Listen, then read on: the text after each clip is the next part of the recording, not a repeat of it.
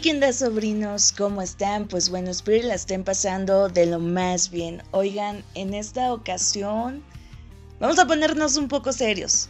Espero no terminar llorando, pero este es uno de los temas más delicados para mí en mi vida. Y se los voy a compartir, este, esperando no lo juzguen, bueno, no me juzguen, no se ría, pero sí, como ya pudieron ver en el título, pues les voy a hablar sobre el secuestro. Que tal vez al final usted va a decir, no mames, eso no es un secuestro, pero a mí me, me, me marcó mucho. De hecho, puedo decir que es algo que hasta la fecha me da muchísimo miedo. Y es que en julio sí, julio, junio de 2015, yo estudiaba ya en Durango. Bueno, ya estaba fuera de mi casa. Y era un domingo. Mi mamá y yo fuimos a, comprar tacos a la vuelta de la casa. Entonces, ya todo normal, todo tranquilo, encargamos los tacos. Y en la, el puestecito de tacos estaba a media cuadra y en la esquina había un puesto, bueno, era una miscelánea, pero teníamos que cruzar la calle para poder ir a, esa miscelánea y fuimos a comprar unas cocas de vidrio como todo buen mexa. Y ya así quedó en eso. Íbamos platicando mi mamá y yo y un tipo se paró y preguntó, disculpe, ¿qué horas son? Yo me hice la que no escuché mi mamá no escuchó ni nada por el estilo y seguimos caminando. Entonces ya entramos a la tienda, compramos las cocas, pero yo siempre he tenido algo en, en la vida de hace muchos años que a veces veo cosas y no es como estoy prediciendo, pero veo ciertas cosas, ciertas actitudes, entonces como que ya más o menos sé qué, qué pasa o qué está pasando. Cuando el vato nos pidió la hora, pues ya seguimos caminando, nos metimos a la tienda. Entonces en la esquina como que el güey se metió ahí para dar vuelta porque era una calle de doble sentido. Pero venían muchos coches pues porque era domingo, entonces había muchísima gente transitando ese día. Total, el vato como que se paró y quiso echarse en reversa, pero pues ya no pudo porque se empezó a formar una filononona. Y yo ahí dije, ¿qué pedo con este güey? Por, se me hace que se quiso venir en reversa. Y así quedó. Ya salimos de la tienda, fuimos a, a, recoger al puestecito los tacos. Y el vato se paró enfrente porque no, no es un un establecimiento que esté en un inmueble o en un local, sino es un estanquito que está ahí en la calle. Y el vato se paró enfrente del estanquito. Y ya, ¿sabe qué? No me acuerdo bien cómo estuvo, cómo empezó a, gritar, a, decir. Y mi mamá dijo, vaya, este güey qué. Y ya le dije a mi mamá, y ahorita que íbamos caminando, se paró y nos preguntó que qué hora era.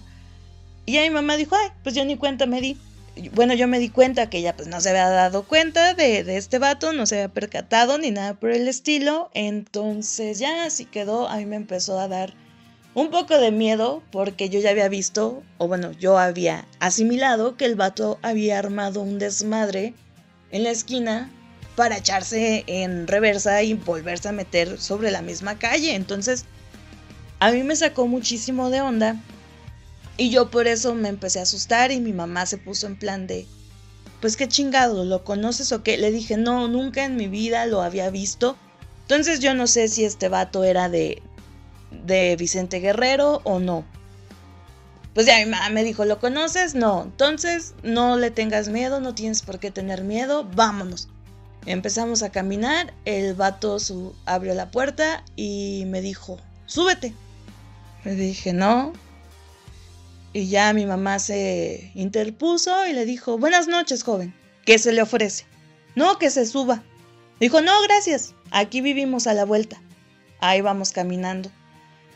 Pues no mamen, empezamos a caminar y yo con un chingo de miedo porque vivimos en un puto lugar donde hay violencia, donde las personas pueden estar armadas, no más de huevos, donde puede te puedes encontrar con un güey que traiga, pues ya, ya dije arma, pero ya sea arma blanca o arma de fuego, puede estar bajo los efectos del alcohol y sabe qué chingados puede hacer en la calle.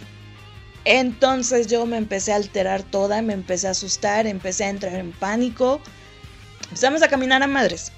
Y por mi calle, por donde yo vivo, el güey intentó meterse en sentido contrario, pero venía un coche.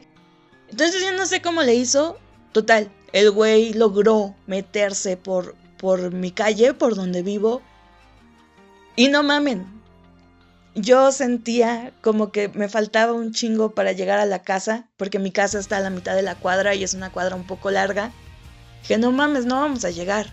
Este pendejo se nos va a poner encima, nos va a sacar un arma, nos va a matar, no sé qué chingados vaya a pasar, pero mi mente empezó a procesar todo lo malo, todo lo malo de la pinche vida.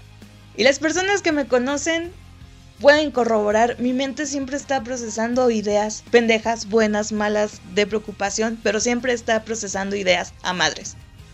Y ya llegamos, avanzamos un, par de, metros, nos topamos a un vecino y lo único que yo le pude decir, o, lo único que me salió decirle fue, déjenos entrar a su casa.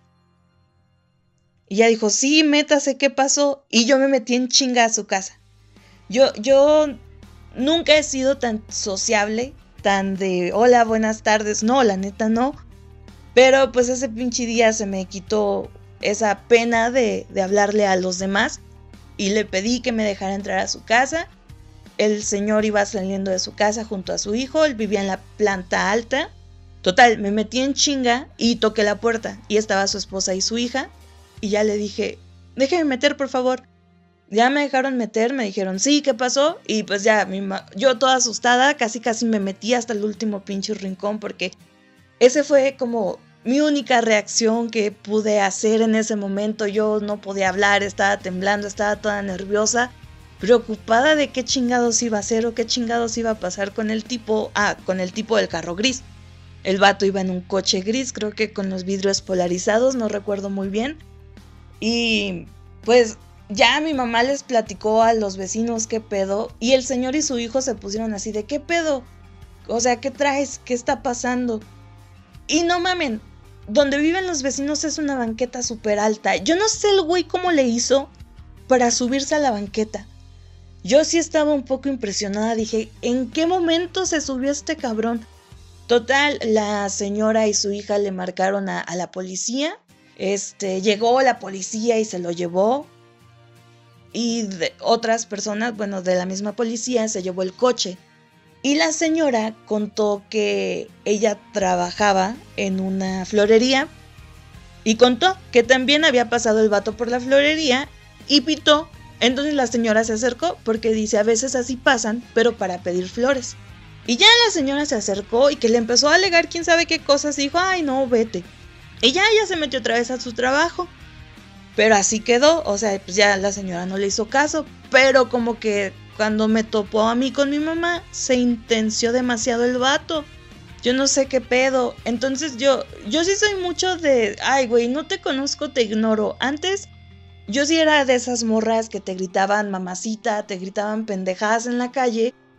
Y yo solía rayarle su madre, regresarme y decirle qué traes, pendejo, o mamás, así, pero ya después dije, ay, güey, qué hueva, mejor los ignoro y ya, cámara. Entonces, pues yo hice lo mismo con este vato, lo ignoré y seguí mi, seguí mi camino. Y no mamen, sobrinos, después de esa vez, hasta la fecha, a mí me da un horror, como ustedes no tienen una puta idea, salir a la calle. Y no nada más de noche. Yo sufro mucho cuando escucho que un carro está bajando la velocidad porque me recuerda mucho ese momento que a mí me asustó mucho, que me dejó muy marcada y para mí fue como una experiencia demasiado fuerte, demasiado culera, que gracias a la vida, gracias a Dios, gracias al destino no pasó a mayores. Eh, no sé qué hubiera pasado si no me hubiera encontrado al vecino. Miren, no sé ni quiero saber. Ese, ese fin de semana lo pasé en Guerrero. Al fin de semana siguiente salimos a Estados Unidos.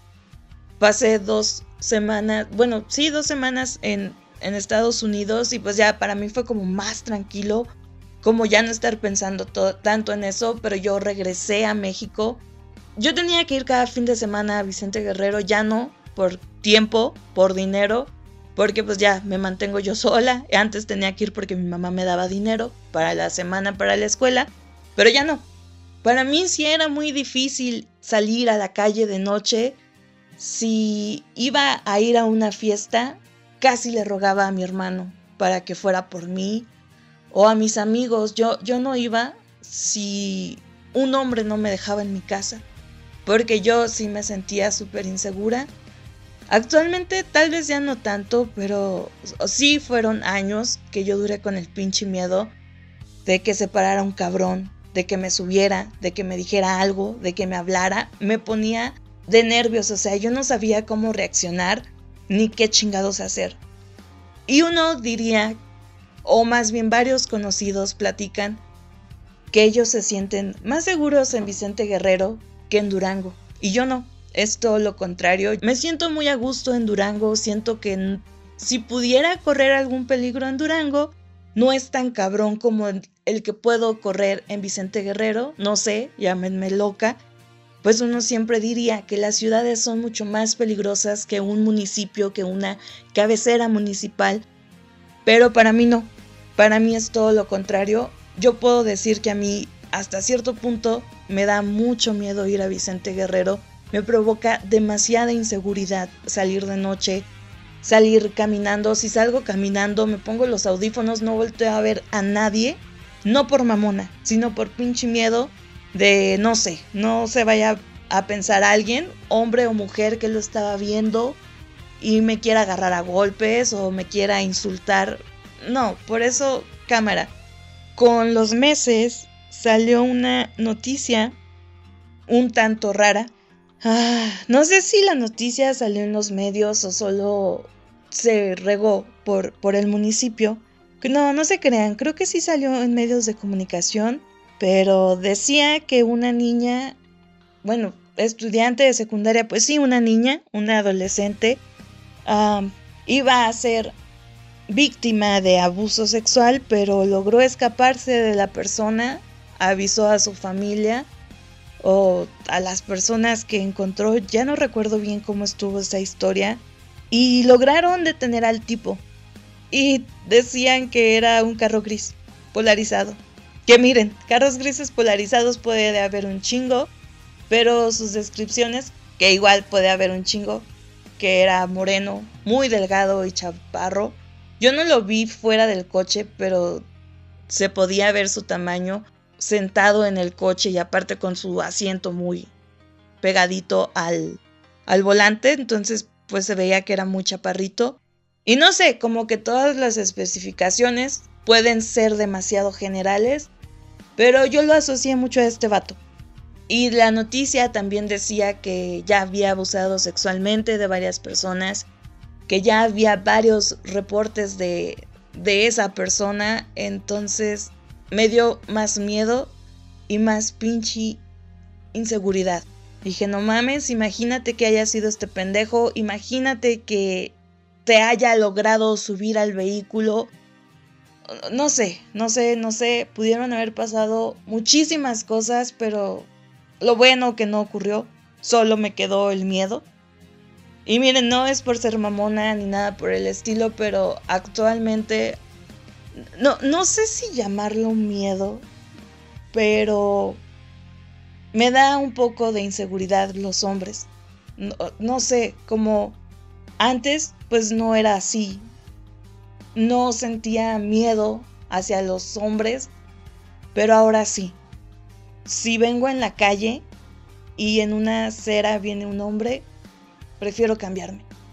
No sé, sigo pensando que tal vez son personas malas, tal vez no, pero mi mente así lo, así lo, lo procesa, así lo piensa que es alguien malo y que me puede hacer algo malo. Ya sé, no está bien.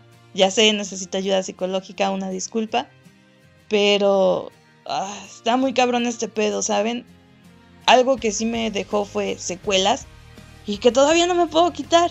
Y sí, tengo que trabajarlo, lo sé perfectamente, pero aquí estoy haciéndome güey, nomás aquí platicando mis frustraciones y a veces llorando en los podcasts. Como no, con mucho gusto. Pero sí, sobrinos, este es uno de los temas, o uno de muchos temas muy culeros que quiero compartirles. Y si usted es damita, damito y se encuentra en esa situación, neta no mame, pida ayuda.